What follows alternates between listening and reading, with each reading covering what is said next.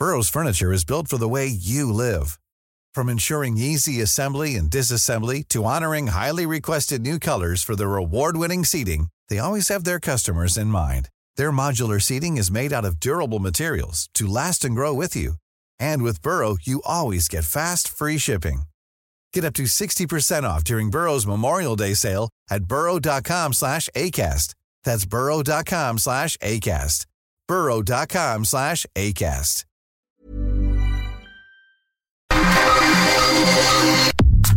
Nada más por convivir. Política, cultura y ocio con Juan Ignacio Zavala y Julio Patán. Iniciamos.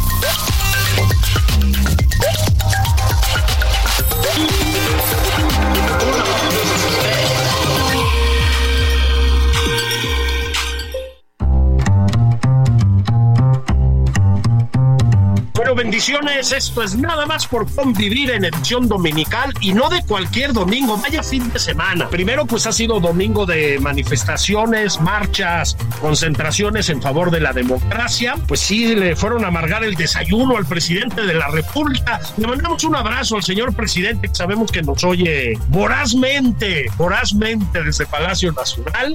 Es un espacio que le gusta muchísimo. Siempre le damos consejos. Y luego ha sido fin de semana de lluvia. Fíjense ustedes qué maravilla, ¿no? Estábamos preocupados de que Martín Batres no hacía nada, de que nos íbamos a quedar sin agua. Bueno, ya llovió. Señor jefe de gobierno, como le decíamos ayer, ya se puede relajar, ya no hay bronca. Ah, se arregló. Pero aquí sí tengo que hacer una precisión. Miren, Tatiana Cloutier está mm, convertida en un ejemplo de dignidad republicana. Dijo, entre bromas y veras, que la lluvia la había traído a esta ciudad Claudia Sheinbaum, que ya sabe que está muy metida con la campaña de Claudia Sheinbaum. Bueno, mi invitado de hoy y amigo la corrigió de una manera muy acuciosa, muy puntual, muy elegante. Dijo, no, no, no, no, no, no, no, no. La lluvia llegó porque fue mi cumpleaños. Pues sí, ayer fue cumpleaños de mi amigo Gonzalo Monroy, al que le mando un abrazo, un poquito atrasado, querido Gonzalo, y encima te hago chambear en domingo. No pasa nada, mi querido Julio, qué gusto platicar contigo. Oye, Gonzalo, mira, tengo varias razones para platicar contigo, siempre las hay. La primera es, eh, te lo he comentado antes, pero creo que hay que hacerlo en extenso con la gente que nos escucha. Está tan movida la agenda política, la agenda electoral de manera importante entre un pinche del presidente, que usan a Álvaro Delgado como trapeador, que Pigmenio Ibarra dice que todo es un complot, en fin, está todo muy movido. Y nos distraemos de cosas que son importantes, esto lo digo sin ninguna ironía, nos distraemos de Pemex, Gonzalo, esa era la primera razón por la que quería platicar contigo. Pemex está cayéndose a pedazos, si no es que caído a pedazos ya no nos hemos dado cuenta de lo que nos ha costado, nos está costando y nos va a costar. ¿Habíamos visto algo parecido alguna vez? Te lo digo así directamente. Eh, yo te diría que no, mi querido Julio. Esto se parece literalmente a una parte donde los que pintamos algunas canas o se acordarán quizá del año de 1971. Es la primera vez en su historia que Pemex definitivamente no le alcanza para pagar sus impuestos. Es la primera vez en su historia. Antes, y mucha gente podrá incluso decir que es algo bueno o malo, incluso Pemex, con tal de pagarle y hacer justamente sus contribuciones a la riqueza de los mexicanos, a veces hasta se endeudaba para poder pagar impuestos. Pero eso llegamos al punto donde ni siquiera eso es una opción. Hoy tenemos una producción que es incluso anterior al descubrimiento y producción de Cantarel, que fue nuestro, nuestro supergigante, el quinto campo más grande en la historia de la humanidad, el cual ya prácticamente ya no lo acabamos. Sí. Hoy tiene nada más en el 1% de lo que fue su producción pico, y hoy simplemente esa parte ya no está. Hoy hemos visto, fíjate, aquí las referencias con 1971, por desgracia, son muchas y vale la pena que las vayamos explorando. Obviamente, el 71 también estaba todo este ámbito o todo este discurso del nacionalismo económico. Estaba muy de moda la sustitución de importaciones, eh, palanca del milagro mexicano del desarrollo económico. Y hoy, hoy, lo vemos en cosas como la soberanía energética, ¿no? Que, eh, que en la forma o el entendimiento que tiene esta administración es simplemente dejar de consumir eh, o importar gasolina y diésel del exterior. Esto lo pongo porque está muy curioso, porque nadie dice nada de que México sigue y seguirá importando gas natural prácticamente a niveles casi del 90%. En el 70 quizá no se hablaba de las energías renovables, hoy las tenemos aquí, el territorio nacional, para darte un ejemplo, tiene muy buen potencial, 83% de todo el territorio nacional es muy susceptible de utilizar energía solar. Tenemos grandes corredores eólicos en diferentes partes de la República, pero pues obviamente seguimos ahí de que, ay, no, mejor pretendamos que eso no es energía y dejemos que nada más sea gasolina y diésel. Y obviamente nos damos cuenta y, y tomo el año 1971 porque ahí ocurrió un fenómeno muy interesante, Julio. Ahí es antes de que vengan los descubrimientos de Cárdenas de Reforma allí en Tabasco, antes de que literalmente viniera el boom petrolero y antes de que explotáramos eh, todo lo que había en la sonda de Campeche. Y pues prácticamente ahí llegamos a que los precios que se mantuvieron congelados, de nuevo la palanca del desarrollo, eh, hizo que Pemex llegara a su primer default, que dejara de pagar sus deudas y que se hiciera el primer Pemex Proa. Ahí el gobierno federal toma la deuda de Pemex, la vuelve pública para limpiarle o sanar o ayudar a la petrolera estatal. Hoy, en pleno 2024, prácticamente ya 50, 60 años después, pues estamos hablando hoy con posibilidades muy reales, muy factibles, con argumentos que por desgracia tienen mucho sentido, de si vale la pena que la deuda de Pemex, que es de más de 106 mil millones de dólares, se la carguemos al Estado mexicano. Y ojo, eh, de lo que estoy hablando, para ponerlo en un término muy sencillo, estamos hablando de un Pemex Proa. De eso es de lo que estamos hablando. Y ahí la, pregunta es, ¿es lo mejor que podemos hacer? ¿Es la razón para darle un poquito de vida artificial a este zombie que se nos está muriendo? Porque del lado de la producción, por desgracia, Julio, no hay nada. A pesar de que lo que nos ha dicho el presidente López Obrador en su, en su show de las mañanas, pues tenemos una producción que es cerca de 10% menos. Estamos hablando que la producción de la gasolina que iban a importar, que iban a, que iban a dejar de importar con Deer Park y con Dos Bocas, pues apenas se está produciendo, para darte una idea, entre las seis refinerías 250 mil barriles, el mercado es de 800 mil, o sea, Nada. la realidad es que estamos lejísimos obviamente de llegar a ese punto. Así que la situación es extremadamente precaria para petróleos mexicanos. Y, y fíjate, aquí te voy a dar, te, te voy a dar un primer, un dato de carnita es, va a ser muy interesante la campaña del oficialismo, pero también de la oposición, porque Claudia Sheinbaum ni tampoco Xochitl Galvez tienen las herramientas para entrar en un tema tan polémico de Pemex.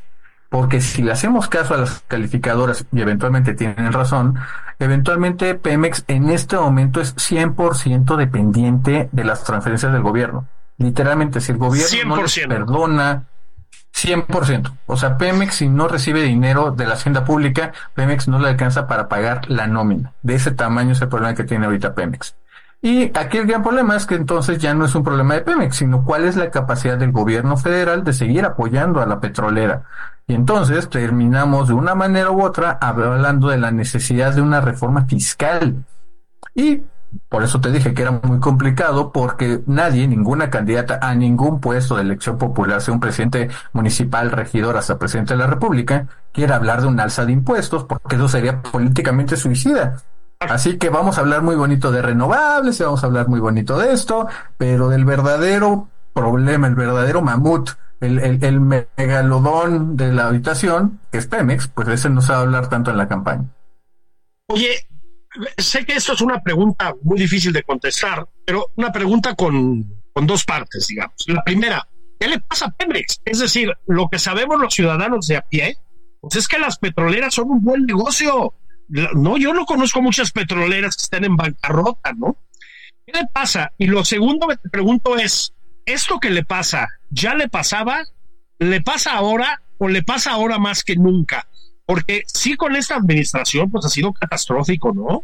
Mira, la primera, eh, y qué bueno que hablemos de eso. Pemex, no solamente hay un solo Pemex, hay muchos Pemex, esa es la primera cosa.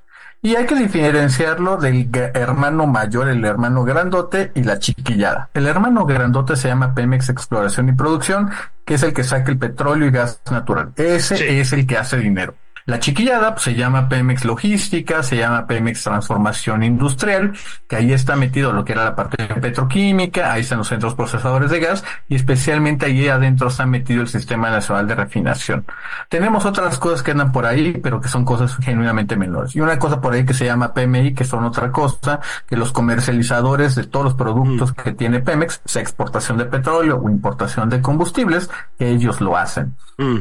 Eh, es, es, muy interesante porque aquí tenemos que hablar entonces también de dos cosas. La primera, todos estos derechos de utilidad compartida, diferentes de extracción de hidrocarburos, eso los paga eh, exploración y producción, los grandotes. Y esos principalmente es de la extracción, no de ganancias, sale justamente de lo que está sacando en el subsuelo y vale la pena recordarle a la gente. Las reservas, todos los hidrocarburos en el subsuelo son de la nación mexicana. Pemex no tiene una sola reserva. Pemex tiene una asignación para sacarlo a nombre de los mexicanos, pero el recurso es nuestro, no de Pemex. Eh, la segunda parte es, es, es, curiosa, Julio, porque todo lo que es lo demás, especialmente transformación industrial, ellos sí pagan ISR e IVA. El gran problema es que como ellos tienen unas pérdidas gigantescas, pues prácticamente no pagan impuesto alguno. Por, eh, eso es interesante porque ¿dónde está aquí el día de hoy? Te lo voy a poner de esta manera. Pemex tiene ingresos alrededor de 70 mil millones de dólares aproximadamente y sus costos son aproximadamente 68 mil, 69 mil millones de dólares. Ahí está el gran problema de petróleos mexicanos, es 1% de utilidad operativa, antes de impuestos, de ese tamaño es el gran problema. Cuando nos vamos a ver por líneas de negocio, te das cuenta que Pemex Transformación Industrial, de nuevo, prácticamente refinación, está teniendo pérdidas entre 10 mil a 12 mil millones de dólares al año. este es el gran problema. Toda la estrategia, y ahí es donde está, te lo puedo decir, aquí en esta administración, con este discurso de la soberanía energética, se acentuó un problema que era grave cada barril que produce petróleos mexicanos sale con pérdida. Te lo bien te lo adelanto porque por ahí he visto incluso a, algunos amigos del Heraldo, alguien que ha retomado el tema, no son 35 dólares de, de pérdida por barril, ese número es totalmente inventado, son, son números variables dependiendo justamente de la utilización y obviamente del costo de los combustibles. Pero sí, cada barril que estamos consumiendo de Pemex es cada barril que está perdiendo dinero la petrolera. Híjole, que es una locura. Ahora te pregunto, ¿qué es lo que habría que hacer inmediatamente? Es decir, bueno, primero te pregunto, ¿hay algo que hacer con Pemex? Así, honestamente, hay manera de rescatarlo. Y lo segundo es, ¿eh?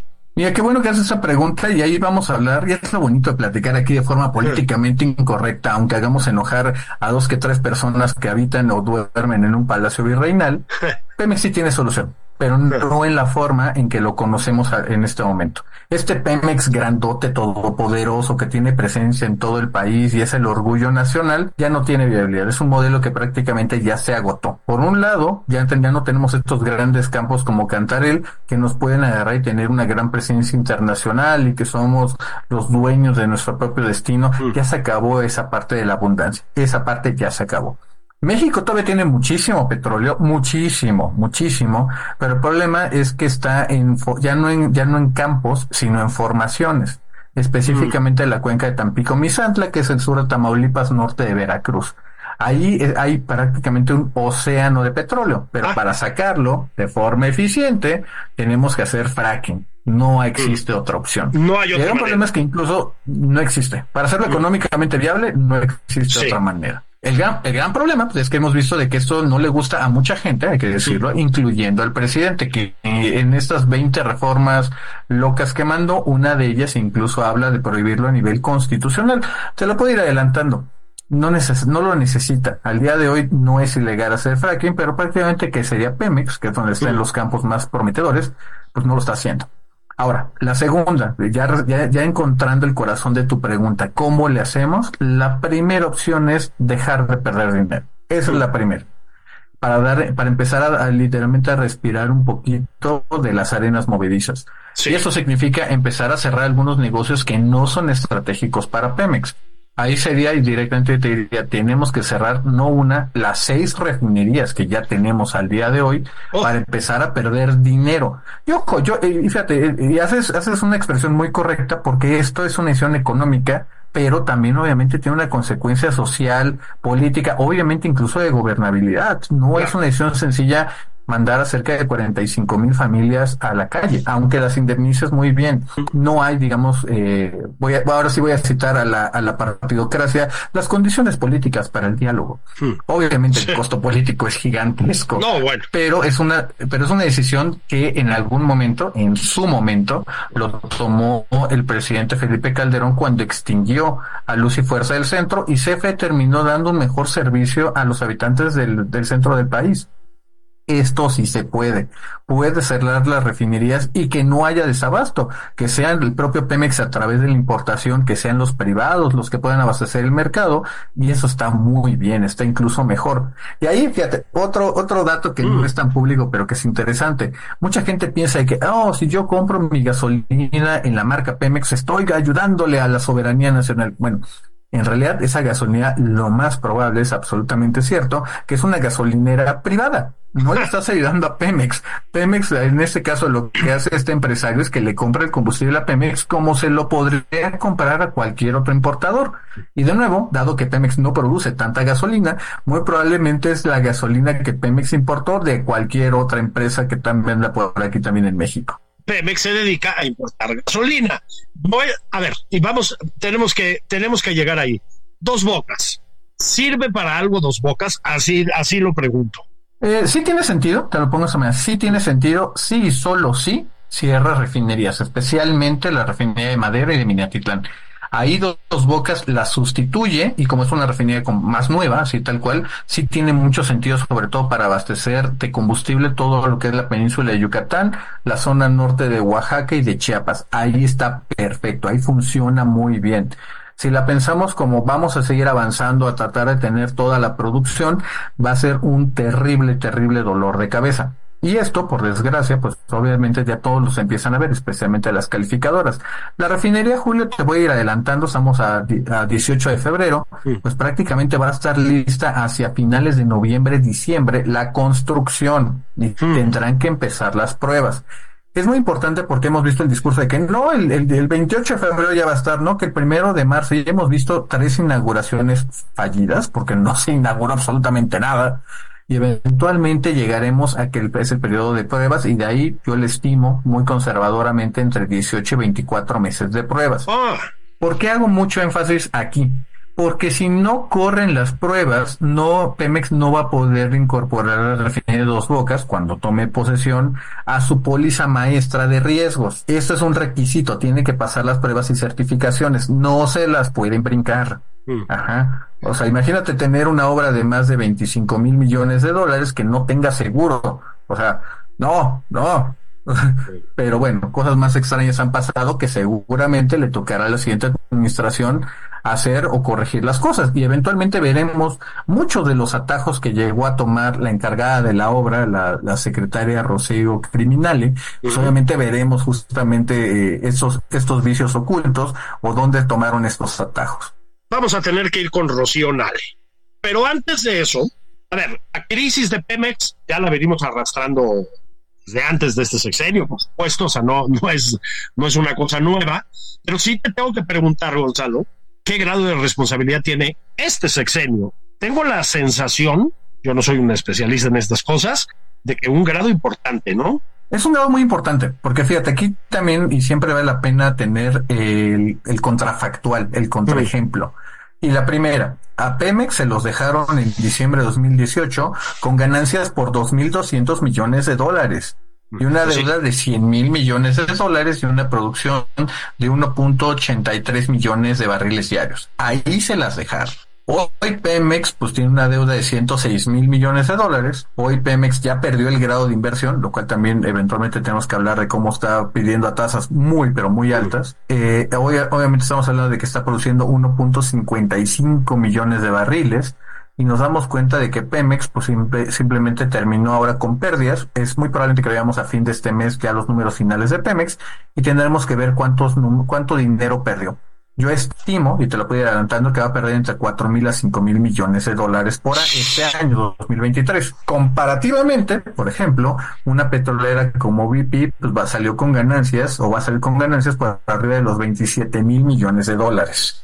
Ahí es, ahí es donde está el gran problema. Mientras, mientras otras empresas van ganando en el negocio de la refinación y eso las eleva, solamente Pemex es donde le termina perdiendo a veces más de lo que, de lo que estamos viendo pues sí es importante ver las dos varas de medir, digamos, ¿no? Que, emplea el gobierno federal. ¿Qué es? Es, eh, ya decías, tiene una cuota de responsabilidad muy elevada esta administración sobre la, el quebranto de, de Pemex. ¿Qué es? ¿Es incompetencia? ¿Es corrupción? ¿Ambas cosas? ¿Qué es?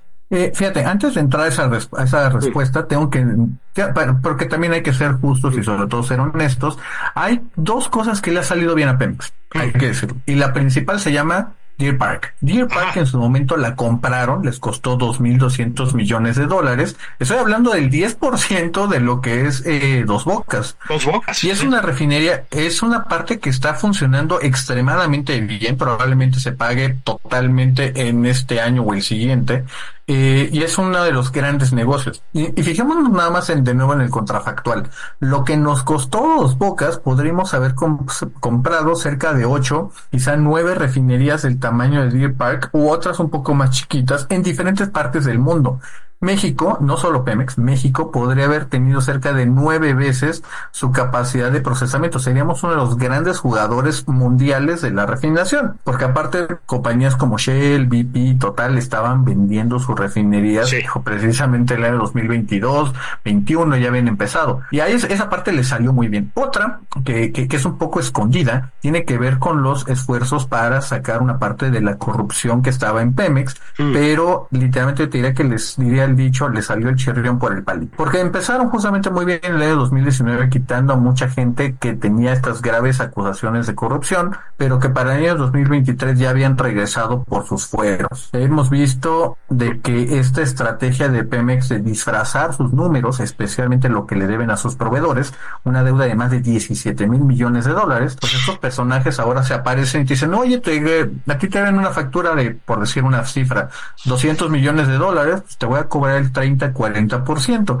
Y hemos visto que estos personajes, por desgracia, están muy ligados a la presente administración. Ese es un grave problema. Así que por desgracia yo te diría de que, ya, bueno, y obviamente una parte fundamental, ¿por qué Pemex al día de hoy está, está en esta posición? Muchas tiene que ver porque se durmió en sus laureles, mi querido Julio. A ver, vamos antes de ir a pausa, si quieres, si detengámonos en Estados Unidos un momentito, porque algo pasó con la producción de petróleo en Estados Unidos no de mucho tiempo para acá, le dieron la vuelta a la jugada, ¿no? Totalmente, y ahí para darles, eh, y para ir cerrando esta parte, Estados Unidos pasó de ser el mayor importador de petróleo al mayor productor de petróleo por arriba de Rusia, por arriba de Arabia Saudita y hoy justamente están exportando incluso su gas natural, una parte también de petróleo, a todas partes del mundo. Hoy con todas las sanciones por la invasión de Rusia a Ucrania, pues gran parte del gas norteamericano está yendo a salvar como si fuera 1942-43 a los hermanos europeos. Pues mi querido Gonzalo, si te parece bien, hacemos una pausa pero muy rápida y regresamos a hablar súper bien de Rocionale, de Octavio Romero, o sea, ya ponerle nombres a eso, sí hay que hacerlo. Yo te diría que de la Comisión Federal de Electricidad, no, licenciado Barclay, no nos olvidamos de usted en este espacio. Bendiciones, esto es nada más por convivir. Estoy platicando con Gonzalo Morroy de la energía del petróleo, de la luz, del gas y de todas sus implicaciones. Venimos en un santiamén caliente en la, la Biblia que se compraron ayer. Saquen el caguamón del refrigerador. Ahí venimos. Esto es Nada más por convivir, una plática fuera de estereotipos con Juan Ignacio Zavala y Julio Patán. Regresamos.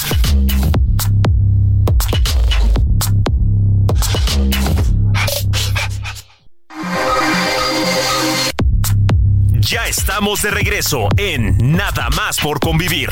Aquí Juan Ignacio Zavala y Julio Patán.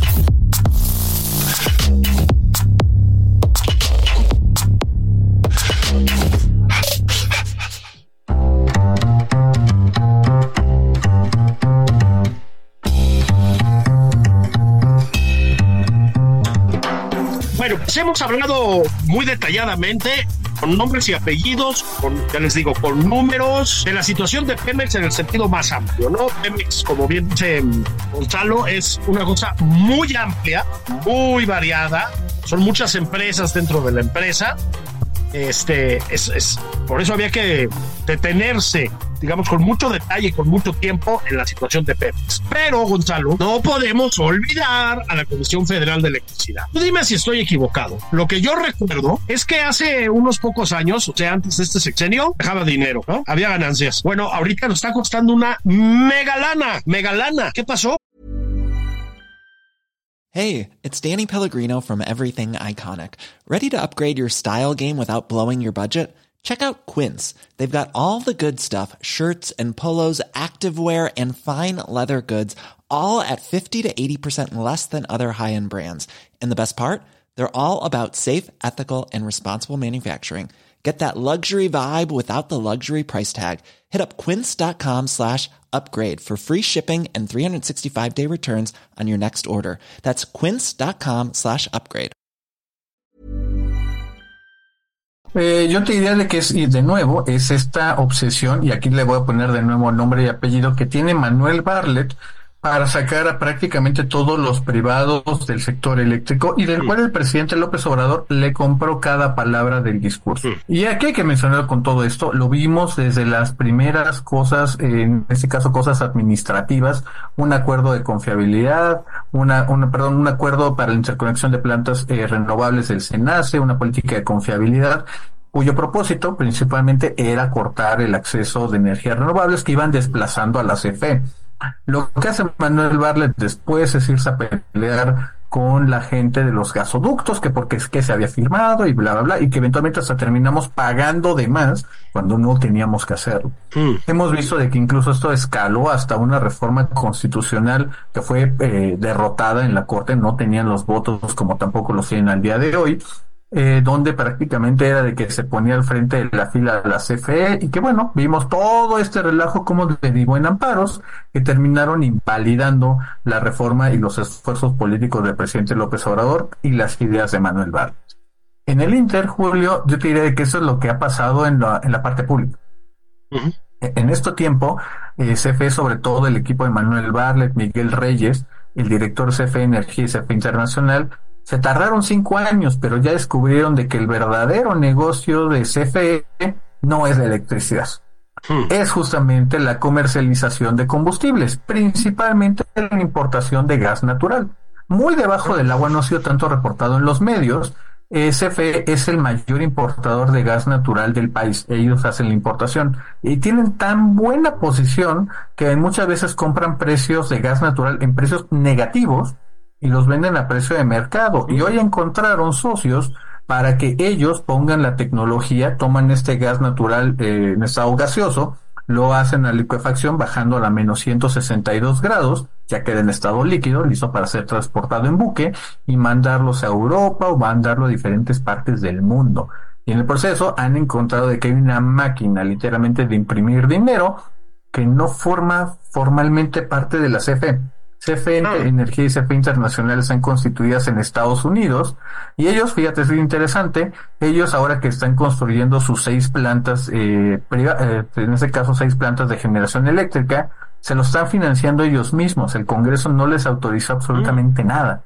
CFE, cuando combináramos ambas partes, porque los números de CFE Energía Internacional no son públicos, no, cuando va y revisa la Auditoría Superior de la Federación, esos números simplemente no aparecen Hmm. Se dan cuenta de que, a ver, sí, vamos y nos peleamos en la parte eléctrica, donde han sido pues, literalmente vapuleados, pero por el otro lado ya encontraron que el verdadero negocio es el gas natural. ¿Y qué crees, Julio? Eso es exactamente lo que estaba haciendo la administración de Enrique Peña Nieto, pero ellos tenían una idea mucho más sencilla todas las plantas contaminantes, por ejemplo las de combustóleo o incluso las plantas de carbón, es la idea era irlas sacando y va sustituyendo su energía a través de las subastas eléctricas. Y en su momento era una excelente idea. México llegó a tener la energía más barata eólica de todo el mundo y la segunda de energía solar, solamente superado por Oman, que bueno, sabemos que es un desierto. Sí, sí. Y México nada más estaba comprando la energía. CFE ya no tenía que invertir en plantas, ya no tenía que invertir en trabajadores y en pensiones y toda una serie de cosas, solamente comprar el producto y comercializarlo. Era un gran negocio y mientras tanto seguían evolucionando hacia otra cosa. Pero de nuevo llega Manuel Barlet, que tiene la idea de que CFE es este gran garante de la electricidad y en el Inter nos dimos cuenta que nos quedábamos con apagones en ambas penínsulas. Vimos eh, cuando se le quemaron, y, aquí la gente no lo ve, pero estoy haciendo unas comillas, se le quemaron unos pastizales que derivó en un apagón generalizado desde Tamaulipas hasta Yucatán. Vimos, por ejemplo, cuando vino la tormenta invernal Uri en, en, febrero del 2021, hace tres años, que los perdimos prácticamente en los estados del norte por cinco días en lo que se terminaba la tormenta. La realidad es de que también Manuel Barlet en este sueño de haber ganado, Pues yo te diría de que le pusimos esas aspiraciones el último clavo, y eso acaba de pasar apenas hace tres, cuatro días, cuando la COFESE, la Comisión Federal de Competencia Económica, le da su visto bueno a la venta de las plantas de Iberdrola. Pero ¿qué crees? Esas plantas nunca jamás van a ser de la CFE, porque de otra forma se invalida el acuerdo y se tiene que caer eh, la venta. CFE no es la dueña y nunca jamás será la dueña de, de, esta parte. Hablan de lo del Estado mexicano, pero la COFESE dice que solamente Fonadín y demás, Pacomex, Nafinsa, todo eso solamente puede alcanzar hasta un 49% y tiene que tener además un administrador independiente para evitar de que se empiecen a coludir para una manipulación del mercado eléctrico. Así que toda esta idea que vimos hace unos meses de la nueva nacionalización al presidente envuelto en la bandera y hablando de López Mateos, pues simplemente no ocurrió. Fíjate que estás diciendo una cosa realmente llamativa. Por una parte, cuando estábamos hablando de Pemex, me decías, Rocío Nale le vendió al presidente la idea de que los bocas tal. Aquí me estás diciendo, Manuel Bartlett le vendió al presidente tal y tal y tal y tal. Es decir, a ver si, a ver si lo entiendo bien. Es evidente que el presidente es una especie de nacionalista recalcitrante y eso incluye, digamos, todo lo que tiene que ver con energéticos. Supongo que eso lo podemos decir con cierta seguridad. Pero Manuel Bartlett y Rocío Lale le supieron llenar el oído. Eso es lo que me estás diciendo. Le supieron justamente decirle, confirmarle lo que él ya creía y obviamente con eso le compró la agenda. El presidente, ya, y digo, ya tenemos prácticamente cinco años de gobierno y tenemos prácticamente 30 de conocer en la figura, en la palestra nacional, presidente López Obrador, el presidente no es muy bueno a cambiar de opiniones. Si a uno le da por su lado al presidente, se pueden lograr muchísimas cosas, cosa que incluso gente como Carlos Slim o diferentes empresarios lo han hecho y que han sido extremadamente beneficiados. Ahora, apagones hay. Hablaste ya de dos mega apagones, nada más así. Bienvenidos. Entró Bartlett y boom, dos mega apagones. Pero sigue habiendo apagones todo el tiempo, ¿eh? O sea, no hace falta más que meterte a las redes sociales. Puedes ver, está habiendo apagones todo el tiempo. Yo creo que en una proporción mucho mayor que en los sexenios anteriores. Creo que la CFE daba un servicio bastante bueno. ¿Por qué? ¿Qué cambió? ¿No el personal es el mismo? ¿Qué pasó? Qué bueno que tocas ahí. Fíjate, así como hablamos de que Octavio Romero no tiene tanta influencia en el día a día Pemex, es todo lo contrario en la CFE. CFE es un ejército muy bien aceitado, muy disciplinado, que la visión que tenga el liderazgo se ejerce de una manera muy clara hacia abajo. Y aquí, como te mencionaba, estas ideas de Barle de que nosotros tenemos que ganar la generación y ser dominantes y todo eso, pero el problema es que se le olvidó invertir en las redes de transmisión y distribución. Mm. Y ese es un gran problema porque esos son monopolios que están prácticamente desde 1947, mm. donde el Estado mexicano, en este caso a través de la CFE, es el único que puede invertir. Y el gran mm. problema, para darte una idea, mientras la demanda eléctrica va creciendo cerca de uno y medio, casi 2% de generación, la inversión en transmisión apenas es del 0.1%. De ese nivel es el retraso. Y esto es algo que sí hizo Manuel Barlet, cancelar grandes proyectos de transmisión. Sí, iban a ser una parte con los privados, simplemente la construcción la hacían ellos, CFE les pagaba. Y el problema es de que nos dejó demasiado, demasiado apretados. Hoy, por ejemplo, de las primeras cosas que seguramente eh, van a proponer tanto el oficialismo como la oposición es retomar la transmisión porque es una cosa urgente. No hay forma, realmente lo adelanto ahora que he estado viajando. Muchísimos estados, por ejemplo, Querétaro, eh, Sonora, el propio eh, Baja California, no pueden atraer todas las inversiones producto del nearshoring o reshoring, como también se le conoce, simplemente porque no hay suficiente capacidad de interconectarlas al sistema y el sistema ya no da más y no da más porque Manuel Barlet se fue a pelear contra los molinos de viento cuando se debió haber puesto a invertir donde es el único que puede hacerlo. En ese país a veces se nos olvida, pero existe una planta nuclear. Este, Laguna Verde, Veracruz. Laguna Verde, ¿no? en, los viejos tiempos, porque además es una planta nuclear que tiene bastantes años, era como parte de las preocupaciones de todos nosotros, a ver si no teníamos un Chernobyl. Bueno, yo veo un eh, incremento de la incompetencia de la CFE, por las razones que sean, y a mí sí me preocupa tener una planta nuclear, pues así lo digo con sus letras, en manos del licenciado Bartlett. ¿Estamos en peligro? Qué bueno que me preguntas eso, y eh, sí, efectivamente ha habido muchos reportes, muchos artículos donde hay una emergencia operativa en Laguna Verde, hemos visto una serie de cosas, te lo puedo decir con bastante certeza, afortunadamente no. La energía nuclear en México, aunque está pues así que un poquito relegada, si lo podemos decir así, no está en peligro, es una parte que está extremadamente bien cuidada, no está en riesgo la población, pero obviamente requiere también una manita de gato. Incluso, fíjate, en términos del cambio climático que estamos viviendo, empezamos eh, felicitándonos todos porque ya llovió, ya, ya llegó el agua. Eh, y hemos visto cómo esto está, está pasando aquí en el centro del país, pero lugares, por ejemplo, como la zona metropolitana de Monterrey, pues acabamos de ver hace muy poquito tiempo cómo se quedaron sin agua y ahí tenías al gobernador Fosfofoso tratando de bombardear las nubes, nubes que para colmo cuando llovió llovió en el estado vecino de Tamaulipas, no sí, sí, sí, sí, eh, es, este problema hídrico que estamos viendo se va a ver cada día más exacerbado y más y más y más. No está mejorando y no parece ser que vaya a mejorar. Mm. En ese sentido, valdría la pena que más adelante, y te estoy hablando de un proyecto de quizá de 15 años, valdría la pena hacer una expansión, o al menos considerar una expansión de Laguna Verde para empezar a desplazar las energías más contaminantes que tenemos.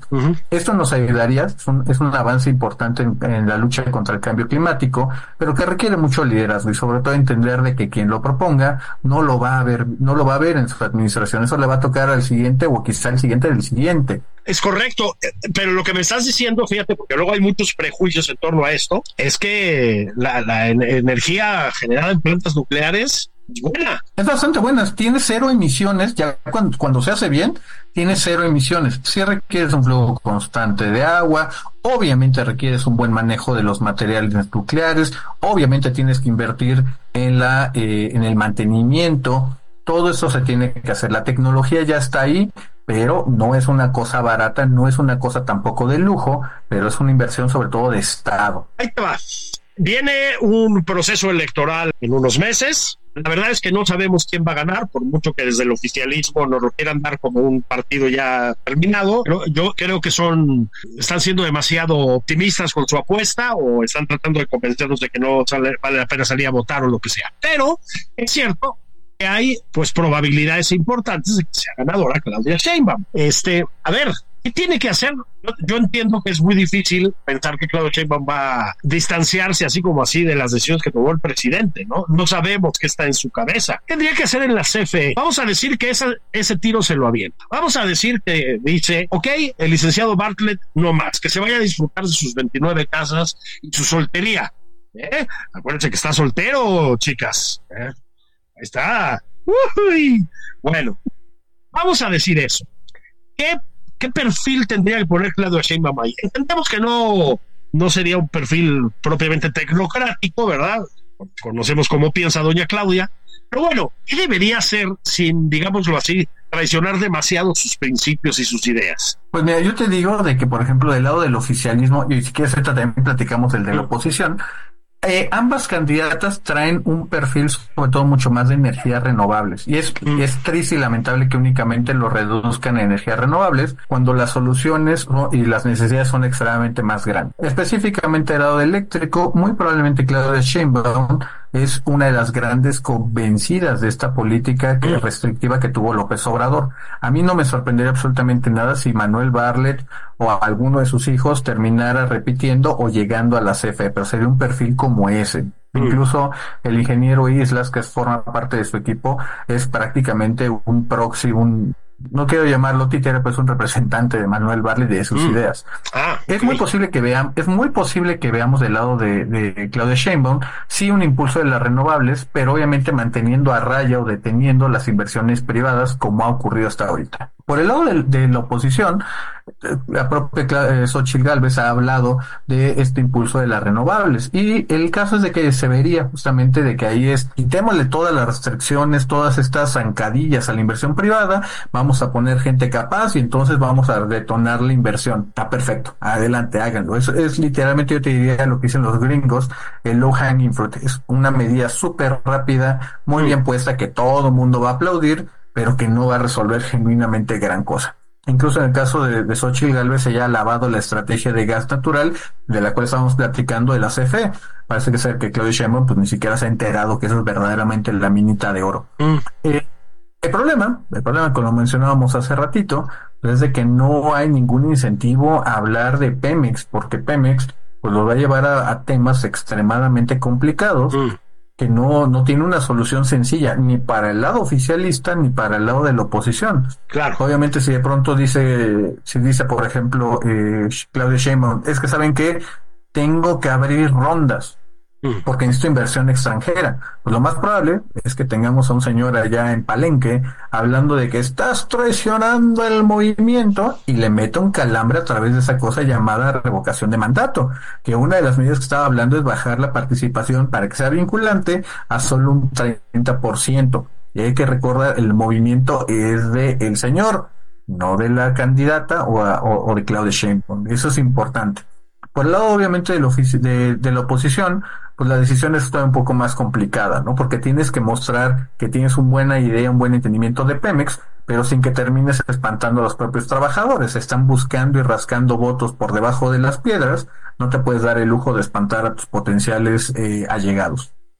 Y son bastantes. ¿Cuántos trabajadores tendrá Pemex en total? Me imagino que es un cálculo complicado. Sí, no, el número sí te lo puedo dar, son aproximadamente 125 mil, del cual Uf. 80% son sindicalizados. Es, es muchísimo, muchísimo, muchísimo, ¿no? Es una, es una verdadera locura.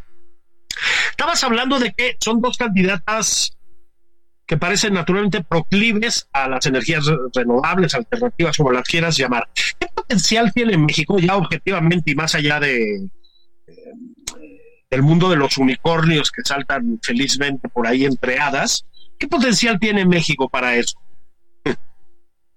Muchísimo, muchísimo. Lo que es, México es un país, literalmente citando el, el viejo dicho, como México no hay dos. Mm. México tiene un potencial, te decía, de energía solar, 83% del territorio da para muy buena energía solar. Podríamos hacer grandísimos avances en eso, obviamente también con inversiones en baterías, en transmisión, cosas asociadas a este desarrollo. En energía eólica tenemos de los grandes corredores obviamente el más conocido es el de la venta en Oaxaca, cerca ya del Sí. Istmo, que también es una cosa preciosa y da para muchísima energía, como pueden dar muchas cosas alrededor de ambas cosas, del Pacífico y del Golfo.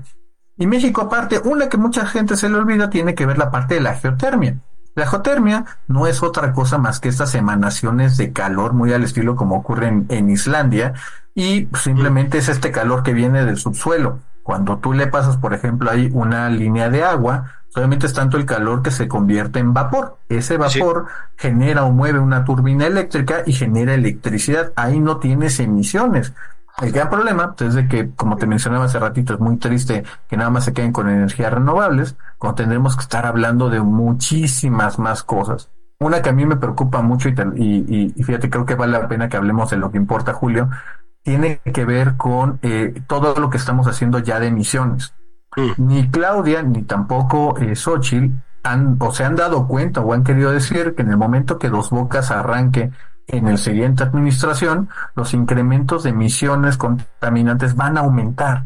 Mm, ¿Cuál es su política de emisiones? Y hemos visto, por ejemplo, cosas ya drásticas como lo que pasa en Cadereyta o en, Monte- o en la metropolitana de Monterrey, donde ves a mucha gente de diversos eh, colores, de- de- lo- en todos los espectros de la del, del espectro político, hablando de que algo se tiene que hacer. Bueno, le van a meter las inversiones, se van a cerrar, va a haber una política ambiental. ¿Cómo le vamos a entrar a esos temas? No son temas fáciles, pero hay que entenderlo. Cuando vemos, por ejemplo, estas emisiones, sobre todo amarillas, de, de que salen de la refinería, eso típicamente es asociado al dióxido de azufre.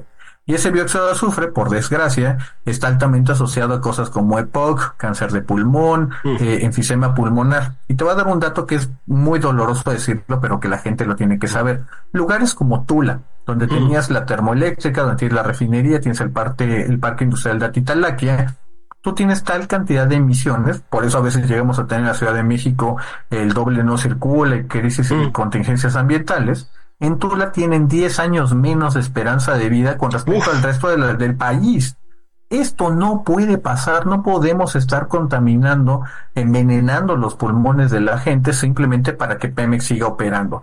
Bueno, pues, lo cual nos lleva otra vez a la CFE. Yo recuerdo que estaban quemando combustóleo y carbón. ¿Cómo vamos con eso? Qué bueno que me preguntas eso, fíjate, el carbón, hay que mencionarlo también todo en su justa dimensión. Tenemos tres plantas de carbón únicamente. Tenemos dos muy chiquitas allá en Coahuila, que en cierta forma fue el negocio privado que tenía el finado senador Armando Guadiana como el intermediario de estas compras y ventas CFE.